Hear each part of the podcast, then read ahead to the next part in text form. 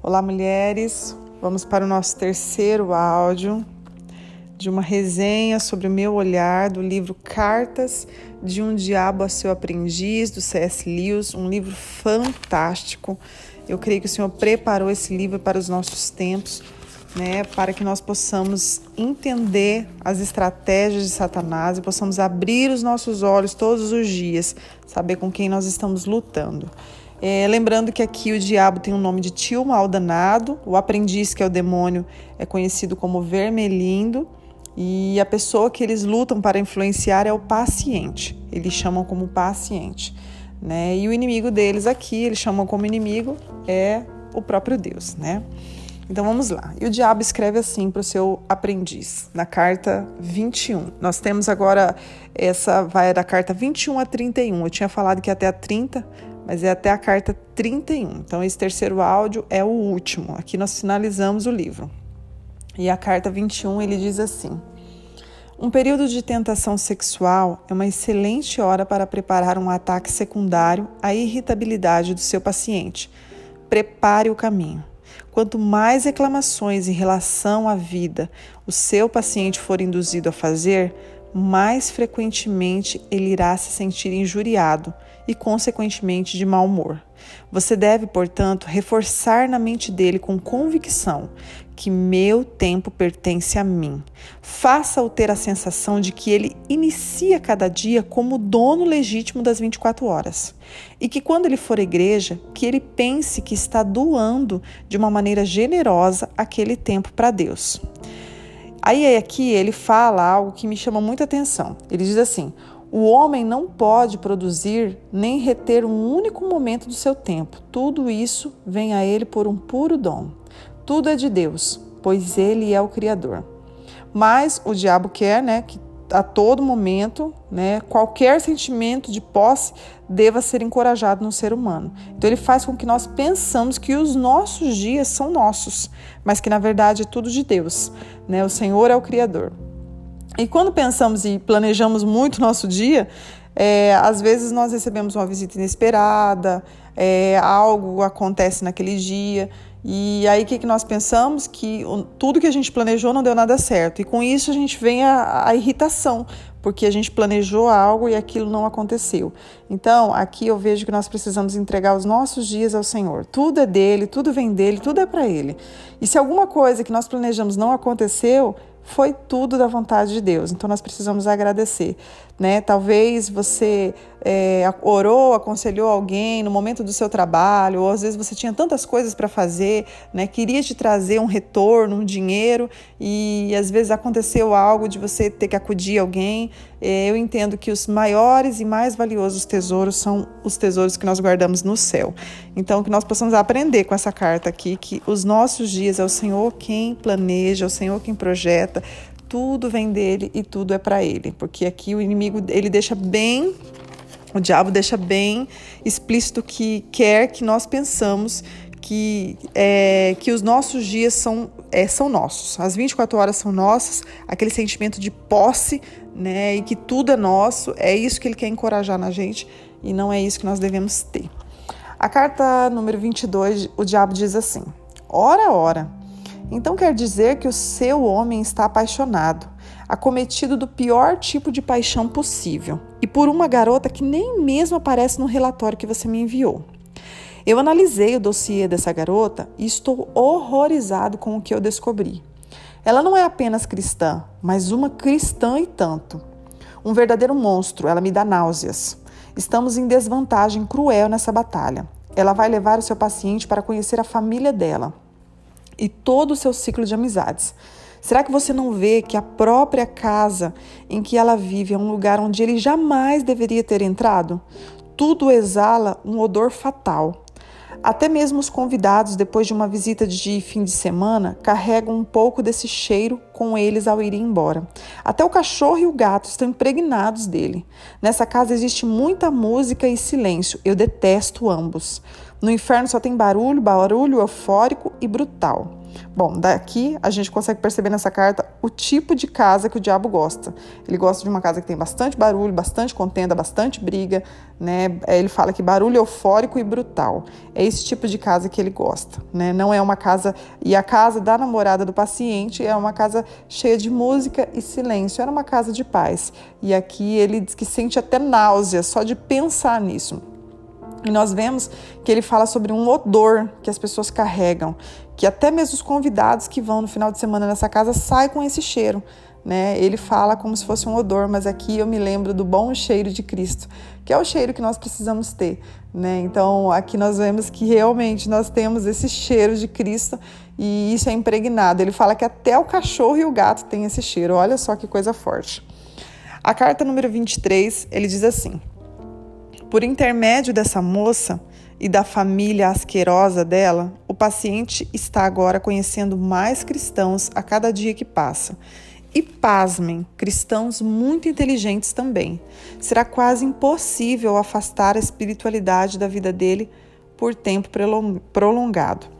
E aqui nós vemos que é muito, né, é de Deus, na verdade, nós temos bastante amizades cristãs para que nós possamos estar envolvidos e um estar alimentando e ajudando o outro a chegar ao céu. Aqui ele vai falar assim para que o aprendiz faça de alguma maneira que esses amigos e o paciente se desentendam, talvez na forma de pensar ou algo em relação a Jesus. Então ele usa essa estratégia porque ele quer que rapidamente ele se veja longe desses amigos, né? Porque esses amigos estão levando ele, caminhando com ele, levando ele cada vez mais perto do céu. Uma outra estratégia que ele cita aqui também é destruir a vida devocional do paciente né? O momento em que ele se relaciona com Deus. Então ele fala: faça isso, destrua essa vida devocional dele para que ele não se relacione com Deus. Aí ele diz assim: faça tudo, pois não podemos construir uma sociedade justa, pois isso seria um desastre de grandes proporções para nós.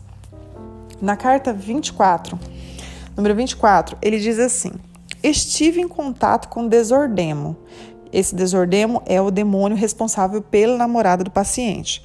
Aí ele fala assim: começa a ver uma brecha na armadura dela. Olha só, gente, ele olha ela de armadura, mas ele vê uma brechinha na armadura. E é aí que ele quer agir, nessa brecha. Aí ele vai falar sobre uma autoconfiança excessiva da família dela, meio que um orgulho, na verdade, né? Em que a família dela pensava assim: nós sabemos de tudo, tudo que é nosso é bom, tudo que é nosso é o melhor. Então ele vê esse orgulho como uma brecha para agir. Aqui o paciente começa a gostar e a se integrar né, nesse novo círculo de amigos inteligentes, entendidos do cristianismo. E o diabo aconselha o seu aprendiz a colocar nele um orgulho também, o mesmo orgulho que tem na vida, na família da namorada, essa brechinha ele quer colocar também na vida do paciente. Usar essa brechinha para que possa ali engodar todo mundo, né? É, e esse orgulho que ele quer colocar no, no paciente é de participar desse grupo. Tipo assim, como eu não consigo ver ele livre desses amigos do cristianismo, né, esses amigos cristãos, então que o paciente agora comece a se tornar orgulhoso de, de fazer parte desse grupo, de estar no meio dessas pessoas, né, se sentir assim diferente, se, se sentir soberbo em relação a outras pessoas. Né? Então, olha só, ele não consegue afastar, mas então quando está ali no meio, então agora ele faz com que essa pessoa sinta orgulhoso de participar de amigos inteligentes no cristianismo, né? E, e, isso fazer ele cair aí, né? Por esse pecado. E a gente sabe que Deus resiste aos soberbos, mas dá graça aos humildes, né? Então vamos lá. A carta número 25, o diabo diz assim: o verdadeiro problema dessas companhias com as quais o seu paciente convive é que são simplesmente cristãs. Todos eles têm interesses individuais, é claro, mas o laço que os une continua sendo o cristianismo puro e simples. Então, como não podemos evitar que se tornem cristãos, então vamos fazer com que vivam um cristianismo distorcido e não verdadeiro. E aqui ele conta que uma das estratégias deles é, causar horror à mesma coisa de sempre. Ele diz que isso é uma das paixões mais valiosas que eles produzem é, no coração humano. Ou seja, é, como quando eu odeio fazer a mesma coisa de sempre. Então, eu me canso, né, de fazer a mesma coisa de sempre. Me canso de ir à igreja, me canso de ler todos os dias a Bíblia, me canso de orar. Ele quer trazer esse horror a fazer a mesma coisa de sempre, né? E ele fala que nós, seres humanos, nós temos a necessidade de mudar. Mas eles querem trabalhar isso em nós para que nunca estejamos satisfeitos né? Nós queremos mudar, isso é natural, nós, nós mudarmos sempre, mas ele quer trazer isso de uma maneira tão sem equilíbrio, né? É, e que isso cause em nós uma insatisfação. Aí ele fala que nós, seres humanos, temos o desejo da mudança e que Deus realmente deu estações diferentes do ano, deu fases diferentes para nós, né? Criança, adolescente, jovem, adulto, as quatro estações do ano. Então Deus nos fez para diferentes mudanças e isso é natural, é um prazer natural que o Senhor colocou em nós. Mas o diabo vem distorcendo isso em uma demanda absoluta pela novidade. E nós sabemos que a Bíblia diz que nós andaríamos né, em novidade de vida. Então isso é bíblico. Só que ele quer trazer isso de uma forma tão desequilibrada, né, de um desejo absurdo e que isso se torne uma coisa insaciável, que nós seres humanos nunca venhamos nos satisfazer, mas sempre queremos mudar, queremos mudar, nunca tá bom. Ele quer trazer esse sentimento para as nossas vidas né? E que nós não possamos ser assim, né? Que nós venhamos a caminhar com Cristo. Eu creio que só de caminhar com Cristo já é uma novidade de vida todos os dias, porque é nele que nós nos completamos, é nele que nós, nele que nós somos totalmente satisfeitas, né? A carta 20, número 26 diz assim: Sim, o namoro é a época certa para plantar aquelas sementes que, dez anos mais tarde, irão se transformar em ódio doméstico. Então ele começa a introduzir aqui algumas confusões. E uma das coisas que ele se aventura é chamado de ilusão de conflito generoso. E o que, que é isso? É quando você cede, você renuncia a algo em favor do outro, mas não porque você quer mas porque você sabe que o outro gosta. Só que você, é, é, às vezes acontece isso de ambos os lados. Eu não gosto de fazer isso, não gosto de assistir tal filme, mas eu vou assistir porque o meu companheiro gosta, né? E às vezes o companheiro também faz algo que ele não queria, mas porque a sua companheira gosta. Só que ele faz isso acontecer que quando na primeira briga as pessoas começam a brigar e lança isso na mesa. Ah, mas eu fiz isso né? Porque você queria que eu fizesse, eu nem queria fazer. E aí a outra parte vai dizer: "Ah, então você não fez porque queria, você fez de falsidade, você agiu de falsidade". E nessa contenda toda, ele aproveita para colocar ressentimentos e amarguras de ambos os lados, né? E aqui até fala que se ele mesmo conta que se cada um dos lados tivesse sido franco dizendo: "Por mim eu não faria, mas eu vou fazer porque te amo", né, a briga não teria tanta amargura. Ou seja, ele cria aqui uma contenda invertida. Olha só as, as ciladas que ele cria. Na carta 27, o diabo diz assim: Parece que você não está muito bem empenhado no momento, fala para o aprendiz dele. Você me disse que a questão da distração e das divagações do seu paciente se tornaram agora um dos principais assuntos das orações dele. E isso significa que você fracassou em grande escala. Quando essa ou qualquer outra distração passa pela cabeça dele, você deve encorajá-lo a descartar tudo, como se nada tivesse acontecido. Não deixe que ele coloque isso diante de Deus. É, ou seja, ele não quer que a gente conte para Deus as nossas fraquezas. Ele quer que a gente pense nas nossas fraquezas e automaticamente já descarte isso, ou seja, nem pense nisso. Isso passe pela nossa cabeça e já é descartado. Aí ele continua: a falsa espiritualidade deverá ser encorajada. E aqui ele fala sobre a, até a oração do nosso pão diário, agradecendo a Deus. Ele fala que é para ele fa, faça de tudo para que os humanos possam pensar que esse tipo de oração não faz diferença né? Que nós possamos pensar que essa é uma oração tosca, que não tem efeito nenhum, para que ele, para que venha ser, nós venhamos a ser desencorajados a orar agradecendo pelo nosso pão diário todos os dias. E, e também que nós pensamos que as nossas orações não são ouvidas. Né, que nós venhamos a orar e automaticamente no mesmo momento já pensar, não sei se isso já aconteceu com vocês, mas já aconteceu comigo, é, orar e pensar, puxa, Deus não está me ouvindo, né? É, sair da oração pensando que Deus não está ouvindo. E por isso, gente, a importância de todas as vezes que vamos orar, nós temos a consciência que Deus está nos ouvindo. E se isso passar pela nossa mente, nós repreendemos esse, esse pensamento e focarmos de novo. Hoje eu tenho uma estratégia. Eu nessa época que eu tinha muito isso, eu comecei a orar pensando, eu estou na frente do trono de Deus, estou ali pedindo para Ele. Então, sempre quando eu ia orar, eu olhava como se Deus estivesse na minha frente e eu estivesse pedindo para Ele, intercedendo, né? E no nome de Jesus. Então, agora isso virou automático na minha vida. Todas as vezes que eu vou orar, eu penso, Deus está aqui na minha frente. Então, eu tenho todo cuidado com as palavras, né? E falo com Ele, conto tudo para Ele, todas as minhas fraquezas, e isso tem me ajudado muito eu creio que eu tenho crescido com isso. Então, todas as vezes que você for orar, pense: Deus está aqui na minha frente. Não deixe o inimigo de maneira nenhuma colocar dentro do seu pensamento que Deus não está ouvindo suas orações, porque isso é uma mentira. A carta número 28, nessa carta, ele comenta sobre a guerra, né? Porque o aprendiz contou que a cidade do seu paciente teria ataques aéreos, né? Lembrando que ele está aqui no momento de guerra. Né? A cidade dele está sendo atacada por bombas, né? Então o diabo faz o que? Ele dá uma bronca nele, porque o paciente deles não pode morrer agora, né? Aí ele fala, ele diz assim, ó, a morte é precisamente o que queremos evitar.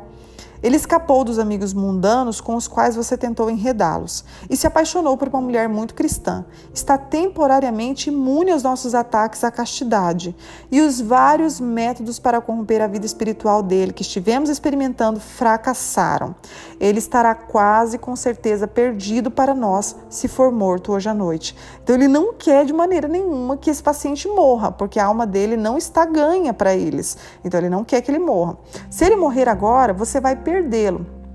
Daí ele fala de um ataque que eles usam com os humanos, que é da vida próspera. Aí ele diz assim: ó, a prosperidade amarra uma pessoa ao mundo. Ele sente que está achando seu lugar no mundo, quando na realidade é o mundo que está achando seu lugar nele.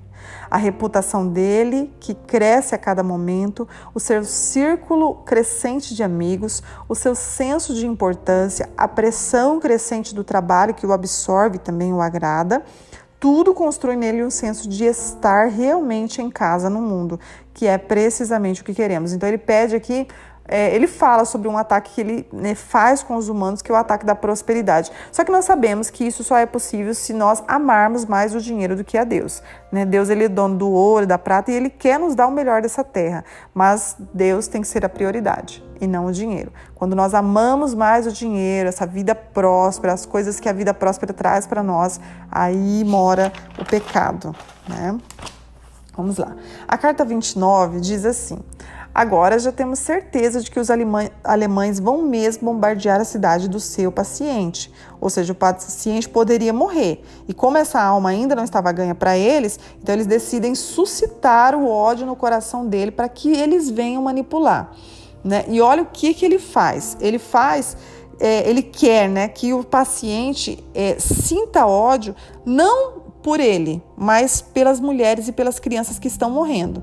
Então ele fala assim, ó, para que ele venha sentir ódio no lugar delas. Ou seja, ele confunde as emoções do paciente de maneira que ele venha sentir ódio, tipo assim, por uma boa causa, né? Ele está sentindo ódio porque está matando as mulheres e as crianças.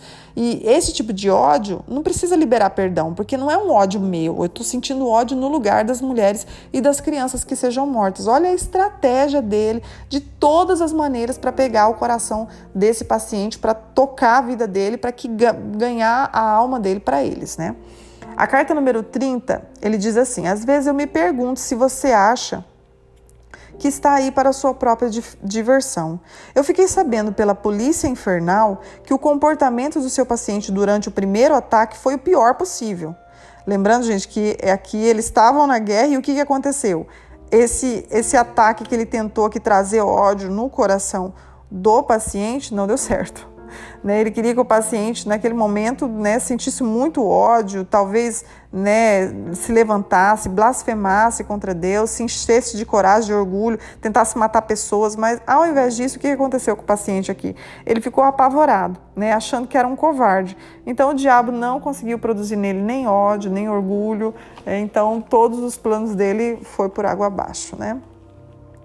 Aí esse demônio ele recebe uma bronca por não ter conseguido o seu alvo. E o diabo diz para ele se preocupar, pois se ele não trouxesse comida, que o próprio demônio viraria comida deles. E aqui a gente vê certamente que é, o diabo ele se alimenta do pecado. Né? Então, é, isso é a comida dele.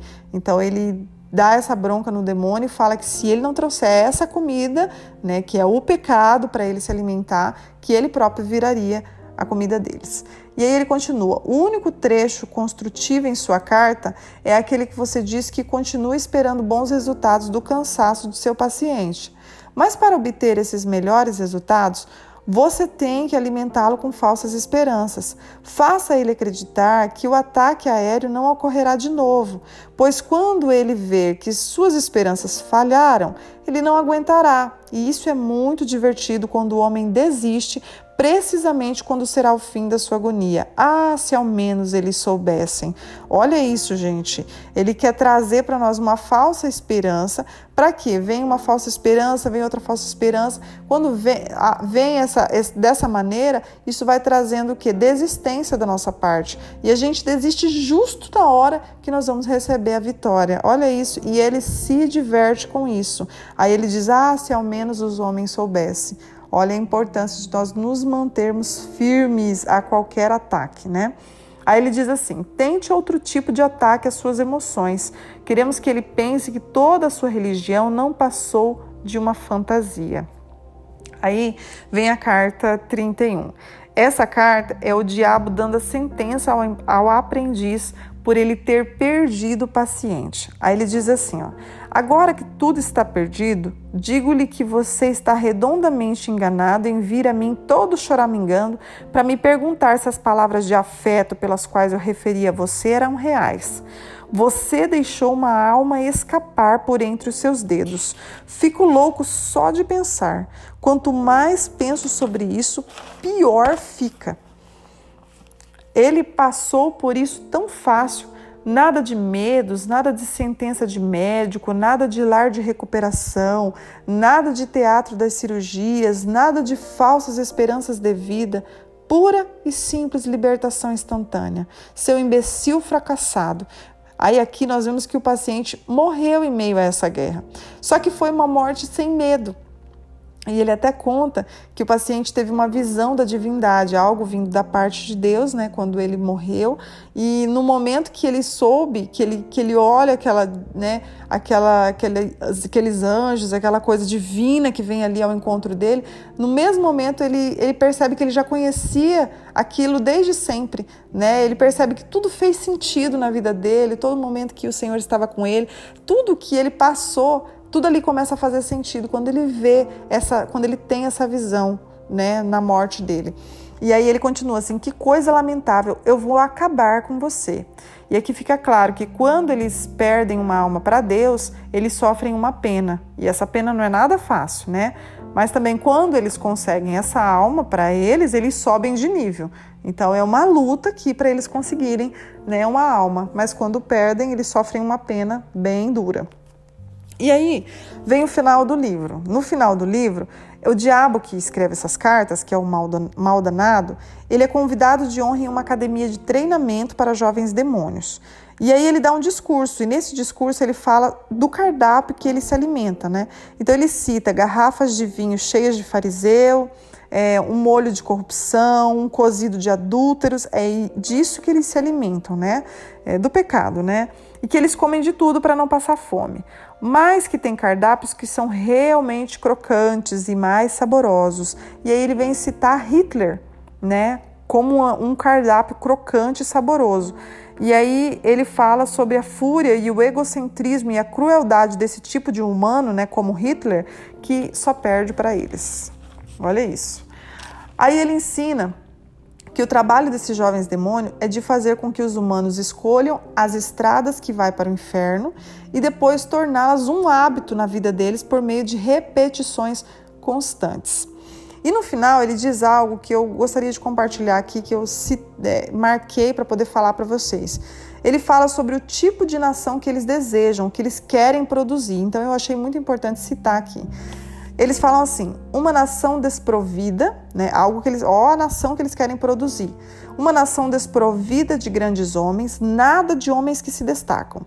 Uma nação composta essencialmente de analfabetos, seres moralmente frouxos pela falta de disciplina na juventude, cheios de autoconfiança que as bajulações criaram em cima da ignorância e molengas em virtude de uma vida de mimos.